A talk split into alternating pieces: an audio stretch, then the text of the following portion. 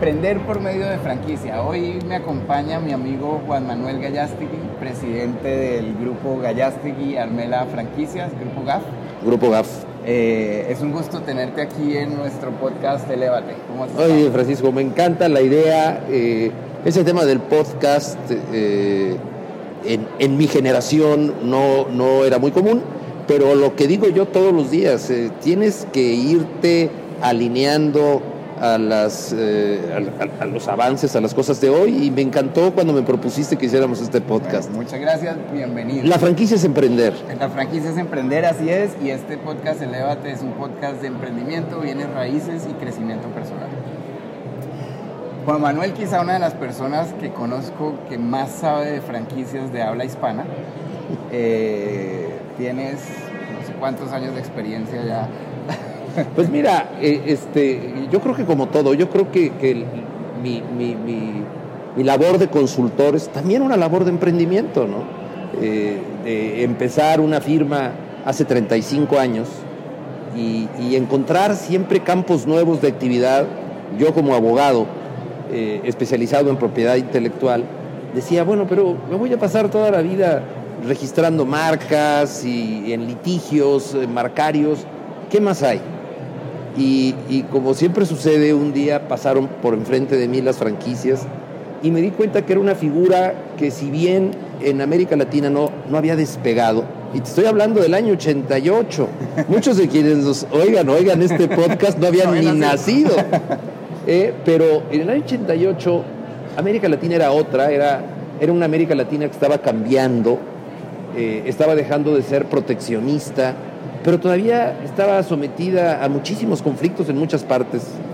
Y, yo sabía que la franquicia eh, era una figura que iba a permitir beneficios no solo para quienes se involucraran en la franquicia, sino para los, países, y, los países y su gente, porque cuando, cuando piensas en, los números macroeconómicos de un país, el Producto Interno Bruto, eh, los eh, niveles de consumo, el ingreso per cápita, etcétera, eh, debes pensar más bien en el bienestar de quienes viven en ese país. Entonces, yo estaba convencido que la franquicia podía llegar a hacerlo.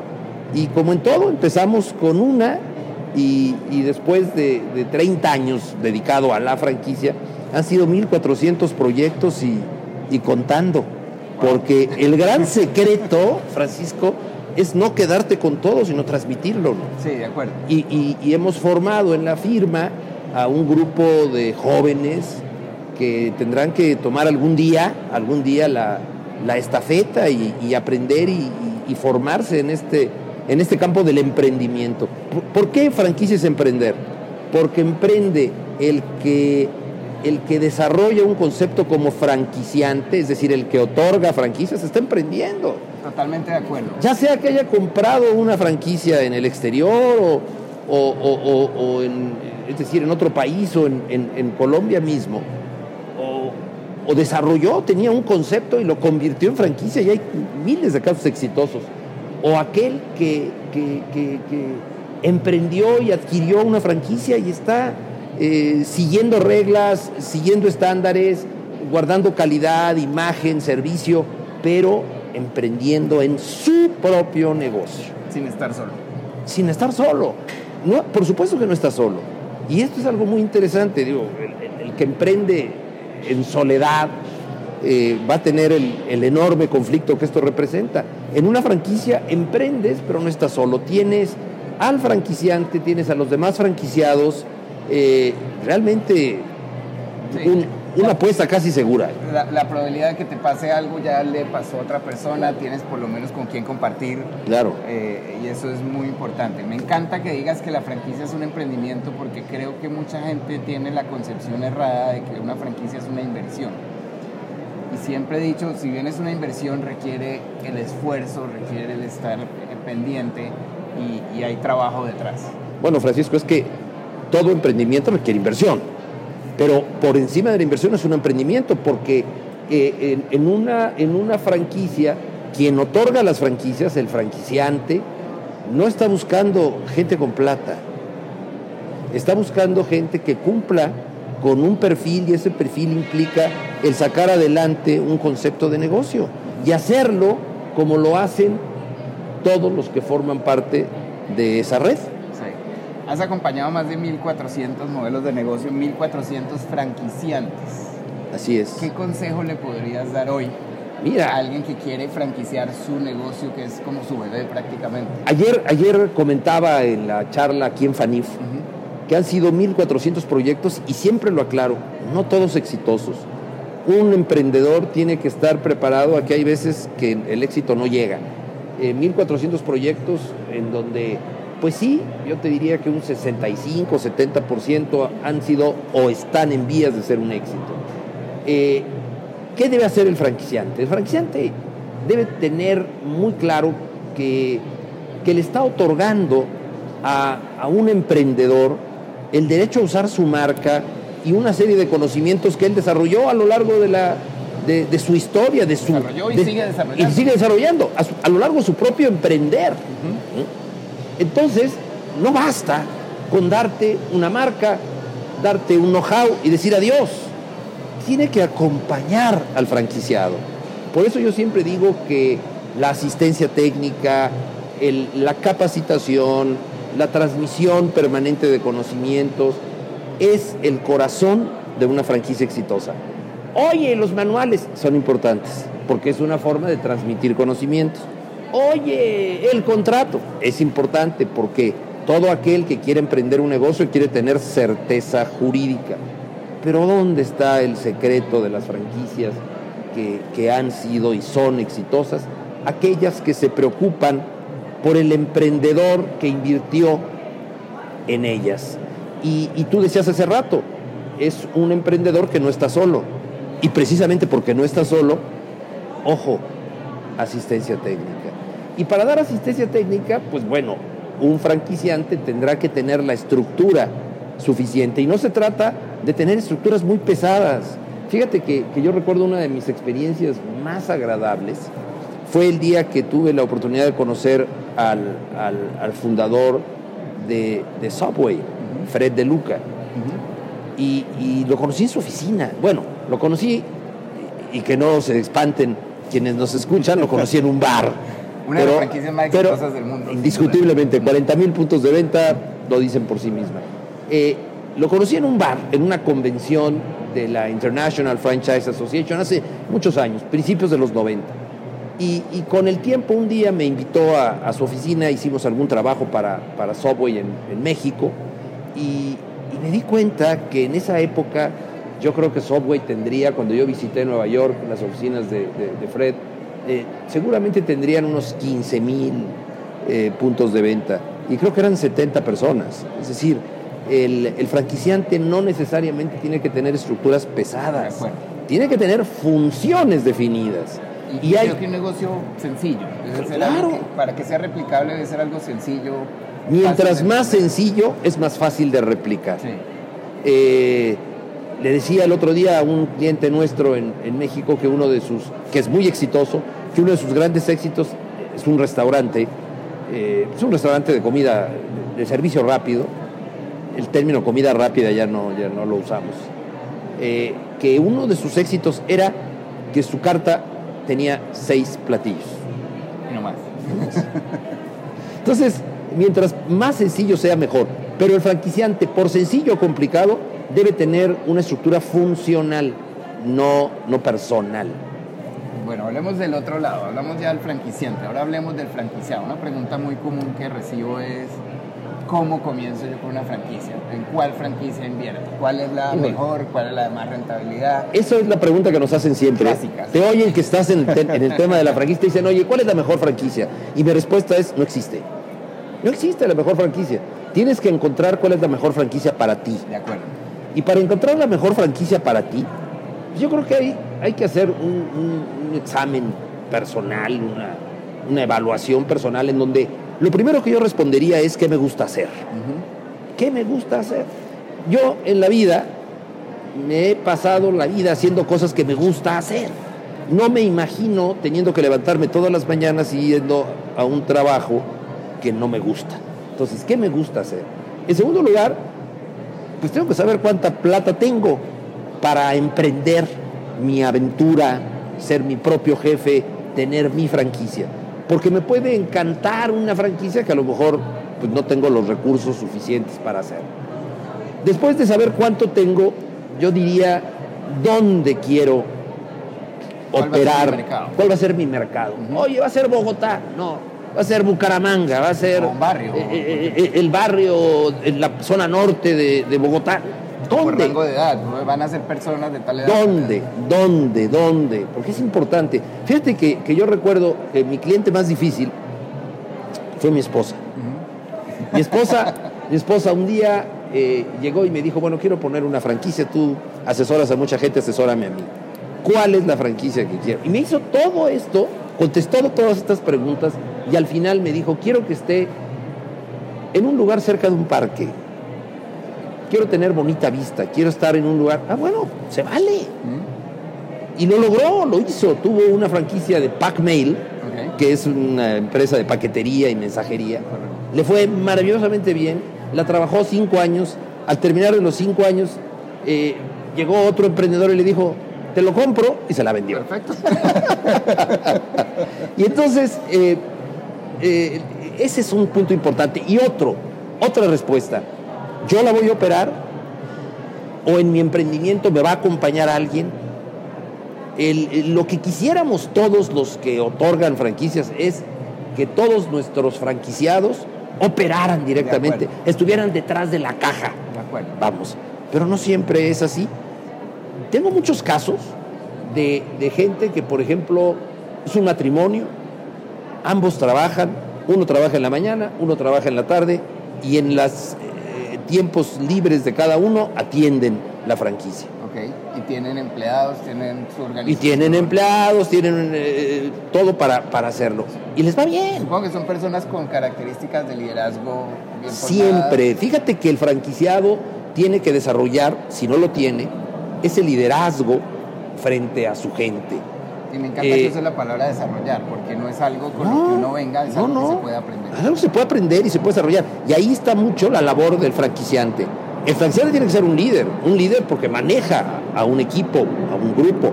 Y muchas veces el franquiciante tiene que, que desarrollar esas habilidades, esas capacidades que seguramente tienen muchos franquiciados y nadie les ha visto. Entonces, cuando tú contestas estas preguntas, pues ya puedes ir haciendo un filtro y encontrar qué es lo que, en lo que puedes emprender, en lo que puedes invertir. Bueno, nos vemos en muchos países de Hispanoamérica, sí, que viajas por todo el mundo. en tu experiencia, ¿cómo se viene dando la globalización y cómo las franquicias van influyendo en el emprendimiento ya a nivel global? Hijo, la globalización, la, la bendita globalización, que hoy, hoy nos, nos, nos lleva a entender que que tenemos que estar pendientes de lo que pasa en todo el mundo. En el, en el pasado, todavía te tocó a ti que estás más joven que yo, pero, pero nos importaba un, comino lo que pasaba en Grecia o en Turquía. Y hoy cualquier movimiento económico serio en alguna economía importante afecta a todas nuestras economías. Hoy en día tu competidor puede estar en Malta y, te hace y te hace ruido y te hace ruido, ¿no? Entonces, yo creo que hay que ver la globalización con, con, los, con el ánimo de un efecto positivo. Fíjate que yo escribí un libro que se llama La franquicia, un efecto de la globalización. Y lo primero que dije en el prólogo es que era un efecto positivo, que había que aprovechar y aprender y ver todo lo que pasaba en otros países. Mira, la década de los 90 es una década que nos pasó rápido, muy rápido, pero el mundo cambió brutalmente. Cambió en lo tecnológico. Cuando se desarrollan, se acaban de desarrollar dos elementos sin los cuales hoy no estaríamos tú y yo aquí platicando. El teléfono móvil y el Internet. Eso cambia totalmente la forma de hacer negocios. Pero también hay cambios políticos, se, cae el muro eh, que, generaba una polarización de modelos económicos. Eh, eh, totalmente. Y entonces empiezan a surgir países que yo no estudié cuando fui al colegio. Yo, yo no me acuerdo, a ver, que me hubiera enseñado dónde estaba Uzbekistán o Azerbaiyán o Kazajistán, o etcétera, ¿no? Y hoy son países importantísimos en el contexto mundial. Eh, hay cambios no solo políticos, sino sociales, surgen nuevos mercados. El mercado de los niños, los niños no tenían la importancia que hoy tienen. Eh, este, antes de los 90, los niños, espera que sean adultos y vemos. Hoy son unos tiranos. Tienen voz, tienen voz. Tienen voz. Son los que mandan. Tienen voz. Y hoy, ¿cuántos negocios no hay eh, que atienden el mercado de los niños? Escuelas, de, no solo escuelas formales, eh, todo lo que es educación extraescolar, clases de inglés, clases de, fútbol, de taekwondo, no sé. Este, el mercado de los adultos, los adultos mayores. La gente antes se moría a los 70, 70 y tantos, ¿no? Hoy la gente se muere a los 90, 100, ya no es noticia. Este, entonces todo cambió, ¿no? Eh, había que atender esos mercados. Y, tienes que ver todo esto con, un efecto de que la franquicia tiene que estar caminando de acuerdo a esos cambios que a veces son más rápidos. Hace cinco años el Facebook no era lo que soy. Sí, bueno. Eh, hace cinco años no teníamos WhatsApp. Hace cinco años el Instagram no, sabía, no existía. Y todo está cambiando. Eh, y hay que, voltear rápido y, reaccionar muy rápido. Dices algo que me gusta mucho y es que precisamente al, estar en franquicia no es uno solo contra todo lo que llega, sino que somos un grupo de personas compartiendo experiencias y más ideas y, podemos probar más soluciones. Fíjate que, que, tú lo haces, estoy seguro, que lo haces con tus franquiciados. Eh, tú, viajas también, ves, observas, encuentras lo bien que se está haciendo en algunas cosas y, lo transmites. Eh, yo hago lo mismo. Yo, yo en, México, nuestra firma tiene eh, más de 15 oficinas en todo el país, pero sobre todo cuatro oficinas grandes, diría yo. Y lo que hago es, a finales del año, reúno a mis clientes o a los que quieren ir a mi invitación, para platicarles todo lo que he visto, lo que veo en Colombia. Eh, ayer decía, bueno, yo me preguntaba alguien, tú ya has ido a tantas ferias que no ves nada nuevo. No, yo llego siempre buscando qué aprender. Y ayer me encontré un concepto desarrollado por una chica colombiana este, que me dejó, me encantó. Es decir, es una franquicia tecnológica, es una aplicación, una plataforma, como hay muchísimas, que creo que puede ser y ya es un hit a nivel internacional. Fíjate qué, bonito. Y esto es lo que te da el, ver a la globalización como algo positivo y el hacer algo que yo le decía a mis alumnos en la universidad, se lo digo todavía todos los días, salgan, quítense el miedo a salir, trépense en un avión, guarden la plata en vez de tener un coche eh, o dos o tres viajen, vean, vean lo que hay y luego regresen. Sí, experimenten, yo creo que la vida. Experimenten, qué buena, buena, muy, muy buena palabra. vale, te voy a hacer tres preguntas que le hago a mis invitados. A ver. A ver cómo nos va. ¿Cuál es el mejor consejo que te han dado en la vida? El primero que llegue a la mente. El que hiciera todo lo que me gustara hacer, sin importar lo que alguien me dijera si estaba bien o estaba mal. Lo que tú quieras hacer, hazlo experimenta por ti mismo. Estamos hablando de experiencia. Chévere, bonito. Mejor libro o película que te has visto o leído y que quisieras recomendar. Wow. El, el mejor libro. Mira, no porque estoy en Colombia, pero yo, yo tuve por, por alguna razón alguna pequeña cercanía con don Gabriel García Márquez. Y Amor en tiempos del cólera me rompió la madre, como decimos en México. Este, por encima de Sierra y Soledad, no sé, es un libro que me marcó, me, dejó ahí, eh, este, todavía eh, releyéndolo de vez en cuando. Y, vale la pena volverlo a leer. Y, mira, hay películas, yo soy un romántico, pero también soy muy fuerte en, en algunas cosas. Y creo que la mejor película es El Padrino. En sus tres. Las tres versiones. Eh, en sus tres versiones. Nunca he querido ver El Padrino porque hay por ahí una edición en donde te las montan eh, cronológicamente. No. A mí me gusta ver la 1, la 2 y la 3. Y hay veces que, me echo un maratón, ¿no? Me encierro y, a ver las tres películas del Padrino. Y hay otra que me encanta, que es Casablanca. Casablanca es un clásico. Son dos películas que, que me marcaron las dos, ¿eh? La última pregunta. ¿Qué talento quisieras tener que no tienes? Me encantaría poder hablar más idiomas. me encantaría precisamente tener esa posibilidad de comunicarme eh, en francés, en, en, alemán, en mandarín, en ruso, no sé. Compartir con más culturas. Y, y leer. eh, una de mis, de mis grandes aficiones es la lectura eh, y me encantaría leer y leer y leer más. Y hay veces que lees en español y estás leyendo al traductor, no al autor. Sí, es verdad. No hay como leer un libro en el idioma. Hay que leer en el idioma original. Eh, y cuando te reduces al inglés, yo eh, un poco al italiano, eh, y de pronto leo maravillosos autores franceses o alemanes, eh, rusos, japoneses, estás leyendo al traductor. De acuerdo. vale, mil gracias por acompañarnos. No, hombre, Francisco, feliz, me encanta, me encanta tu experimento. Este, no, no, no espero. Te, te obligas conmigo a Perfecto, tenerlo claro que cada vez que esté yo por acá, por, por Colombia, que, que si yo quisiera sería mucho más seguido que una vez al año. Aquí bienvenido cuando quieras. Muchas gracias. Gracias a ti.